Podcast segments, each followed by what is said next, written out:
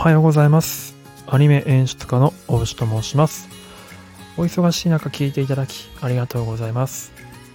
この番組はですね、僕が普段アニメの演出家として、実際にアニメの制作現場で、まいろんなアニメを作ったりしておりますので、まあ、そういったですね、アニメの現場に関わっているもの目線からの、アニメについてのいろんな話をしていく番組となっております。はい。で、今日はどんな話をするかと言いますと、えー、呪術廻戦ですね。えーちょこちょこと、まあ、呪術廻戦周りの話はさせてもらってるんですが、えーっと、先日、呪術廻戦の、すいません、下が回らなくて、呪術廻戦14話、え新しいシリーズですね、の勝手にアニメ解説っていうのをさせてもらったんですが、まあ、その時あの新しく変わったオープニングエンディングにも触れたかったんですが、まあ、ちょっと話すと長くなるなっていうことだったので、まあ、そのオープニングエンディングが別でやりますって話していた通りですね、まあ、今回は、えっ、と、呪術廻戦の新しいオープニングの方をちょっとフィーチャーして話していきたいと思っております。まあ、解説って呼べるほどのことではないので、あの、まあ、なんとなく自分の思った感想プラスなんとなくの考察みたいな感じで、えー聞いていただければ良いかなと思っております。はい。で、最初にこの呪術廻戦のオープニング、まあ、今回の第2オープニングに入る前に、まあ、そもそもアニメのオープニングに求められる要素とかっていうのはどういうものなんだろうっていうのをちょっと共有しておきたいなと思っております。えっ、と、まあ、基本的にはアニメのオープニングは、まあ、そのオープニングが流れている間の本編ですね。本編のところで、えーと描かれるシーンとかものっていうのを、まあ、あらかじめちょっとだけ、まあ、ちょい出し、小出しにしていく。で、それであの観客、まあ、視聴者のですね、僕たちの興味を持続させて、で、実際そのキャラクターとかそのシーンが出てきたら、あ、やっぱりこう描いてたんだな、みたいな風に思わせてくれるっていうような、えっ、と、要素が必要になってくることが、まあ、多いというふうに思ってまして、で、もう一つは、まあ、とにかく、まあ、ワクワクするっていうことですよね。まあ、1分半ぐらいが大体あの多いと思うんですけども、まあ、その1分半の間をですね、どんどんどんどん盛り上げていって、で、本編、その盛り上げたまま、えっ、と、本編の方を引き続き見てもらうっていうために、えー、大体尻上がりになっていく。特にこうサビの部分は、とにかくアクションシーンで盛り上げていくみたいな感じの展開が、まあ、多いんじゃないかなというふうに思っています。で、そういう意味で言うと、えっ、と、前回の最初のオープニングがどういうものだったかって言いますと、まあ、えっ、と、前者のですね、その先出し、えっ、と、その、うんと、そのシリーズの部分の、うんと先先の情報をどんどんどんどん出していく、チラ見せしていくっていう要素は、比較的少なかったんじゃないかなと思っています。それよりは、どんどんどんどんなんかワクワクする、あ、このシーンはどんな意味があるんだろうみたいな風に観客に考えさせる要素とかっていうのを結構重視してたんじゃないかなと思います。全然あの本編と関係ない、関係ないというか本編には描かれないようなシーンをま膨らませて描いたりとかってことも結構あったんじゃないかなと思ってて、まあ、それの最たる例は、うんとまあ、虎杖の、ま、夢っていうのが多分テーマになってたんじゃないかなと思うんですよね。あの虎杖が電車の中で眠りこけてで眠りこけたら、まあ、いろんなシーンが始まってその中にあの吉野純平っていうですねキーキャラクター前回のシリーズのキーキャラクターが虎杖たち高専の人たちと一緒に高専の服を着て楽しそうに話しているっていうような描写がされてたので、まあ、虎杖の中で、え純平と仲良くなって、まあもしあんなことにならなければ、ほんとこんな風な学生生活を送れてたかもしれない。まあ、そんな虎杖のですね、儚い、なんて言うんでしょうね、うんと、まあ、願望みたいなのが、前編では結構フューチャーされてたかなというふうに思ってます。もちろんね、先出しの要素もちょこちょことはあったんですけど、まあ、そんな感じの前編のオープニあ前回のオープニングだったんじゃないかなと思っている中で、対して今回の、えーとオープニングはどうだったかというふうなところなんですけれども、うんと結構先出し多かったんじゃないかなというふうに思ってます。かつ、考察する要素、あめちゃくちゃ意味深なシーンが、も多かったんじゃないかなというふうに思ってます。で、このうんと、考察するシーンがめっちゃ増えたなっていうところは、多分、前回のオープニングの時にですね、結構な、えっ、ー、と、考察系コンテンツな動画だったり、YouTube の動画だったりとかがめっちゃ出ていたんですよ。まあ、なので、その反応を見て、結構そういう要素、まあ、僕ら見ている人たちに想像させる要素をきっとオープニングにもうちょっと入れましょうかって話に打ち合わせでなったんじゃないかなと邪推してます。まあ、なので今回のオープニングはそうああいう感じになったんじゃないかなと思ってます。あの、まだ見てない方は、まあ今更ですけど、あの、まだ見てない方はあの、オープンエンド、ノンクレジットのオープンエンドが YouTube に上がってますので、公式でぜひ見てみてください。はい。で、えっ、と、まあ、今回のオープニングなんですけど、えっと、前回は、すみません、また前回の話しちゃうんですけど、前回は、その吉野純平がどの生活がこんな感じだったらいいなという虎杖の夢で、えー、締めくくられていました。で、えー、前回のシリーズの13話、最終話が、まあ、純平が結果的にあんな感じになってしまいました。っ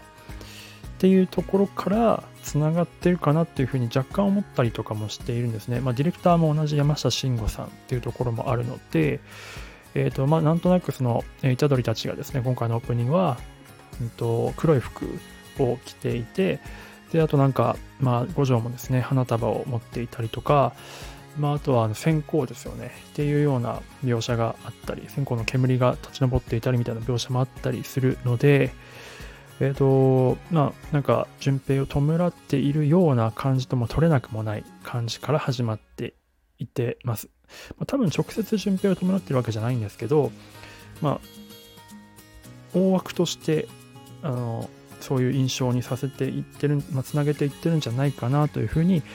え、思ったりしています。で、そんな中、まあ、ちょっとまた前回と対比しちゃうんですけど、前回は、まあ、あくまで虎杖裕二の主人公虎杖裕二の主観的な、まあ、願望的な内容が濃かったと。で言うと今回もじゃあ誰かの、まあ、虎杖なのかもしくは別の誰かの主観的な要素が含まれてるんじゃないかみたいな風にまあ推察して見ていくとですねまあやっぱりですねあ来た来たと思ったわけですよ。冒頭のカットをちょっと思い浮かべていただきたいんですけどもしくは見直していただきたいんですが、えー、冒頭のカットえー、っと、誰かの目が開くところです。すっげえまつげが長いキャラクターの目線がふわっと開いて、で、そこの奥に黒猫がいてですね、黒猫の、どっちの目だったか忘れましたけど、片目が青く光っているところから、まあ、ファーストカット始まっていくんですけど、あ、なるほどと。目青いですねと。これはもしかしたら、我らが五条先生の主観カットじゃないですかと。いうふうに思うわけですよ。あなるほどね、今回のオープニングは五条先生メインかなみたいなふうに思わせていくわけですね。で実際あの五条先生があの白い花束を持っていて、まあきっと、まあ、原作見た方ならわかると思うんですけど、まああの、人にもしかしたら花束を届けに行ってるのかなみたいな風に思ったりもしながら見ていくわけですね。で、まあいろんなそれぞれのキャラクター、まあアクションシーンも、まあえっと、京都姉妹後編のところでのアクションシーンとか、まあ、あとは東堂とね、虎杖のあの、コンビネーションアクションシーン、花見との格闘シーンとか、素晴らしいなとか、あと、まあ、まだ出てきてないキャラクターですよね。のシーンがインサートでちょこちょこ入ったりとかして、はいはいはい。あ、で、また、五条先生出てきましたと。なんか紫の稲光っぽいカットに包まれてかっこいいですね。やっぱりこのオープニングはもしかしたらやっぱ五条先生メインなんじゃないかなっていうふうに思っていくと、最後の最後にですね、えっ、と、まあ、曲が終わるところで、まあ、あのオープニングの曲がジャーンってなるんですけど、そのジャーンのところで、まあ、ギターを弾く人の手のアップになるんですよね。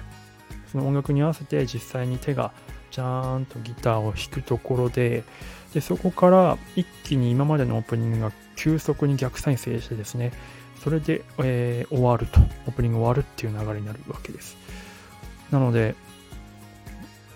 あ五条先生メインかなっていうふうに見ていったら突然なんかそこで肩透かしを食らう感じになってるんですよねでそこがなんかあのすごくいろんな考察をしている僕たちのですねことをなんか 嘲笑うかのようななんかカットだなと思ってしてやられたなというふうに思いました個人的には。なんでかっていうと、これダジャレ的な感じになっちゃうんですけど、えっ、ー、と、まあ、ギターを弾くっていうのは、まあ、音楽を弾く、ギターを弾く、えー、まあ、ギターっていうのは弦がありますから、まあ、弦を弾いてますよね。で、弦を弾くって弦は、まあ、糸じゃないですか。なので、糸を弾く。えつまり、まあ、裏で誰かが糸を引いている。まあ、裏で糸を引いている誰かの手によって、えー、と僕見ていた、その考察してあだこうだ言っていた僕たち、えー、もしくは、その中で流れていたキャラクターたちがその手のひらの上で踊ってたんじゃないかなみたいな風に思ったりさせられるようなオープニングになってたなというふうに思いましたね。まあ、誰かだから黒幕がいるんだろうっていうところを示唆するような、うん、と内容になってたかなというふうに思います。あれは果たして誰の手だったんでしょうねというところですね。まあ、僕はきっとあの人なんじゃないかなと思ったりはしてるんですけど、あのもし何かご意見ある方はですね、Google フォームのリンクがありますので、まあ、もしくはレターの方でですね、えっと、僕の方にぜひいただければ、あの次の放送とかでご紹介していきたいと思ってますので、ぜひぜひ何かコメントをいただけると嬉しいでございます。はい、えー、さて、まあ、僕はこう感じましたけど、実際どう感じになられたでしょうか。ということで、ぜひお聞きしたいです。はい。では、まあ今日はそんな感じでオープニングの話をさせていただきました。で、今度はまエンディングの話とかもしていきたいなというふうに思っております。これまたエンディングがね、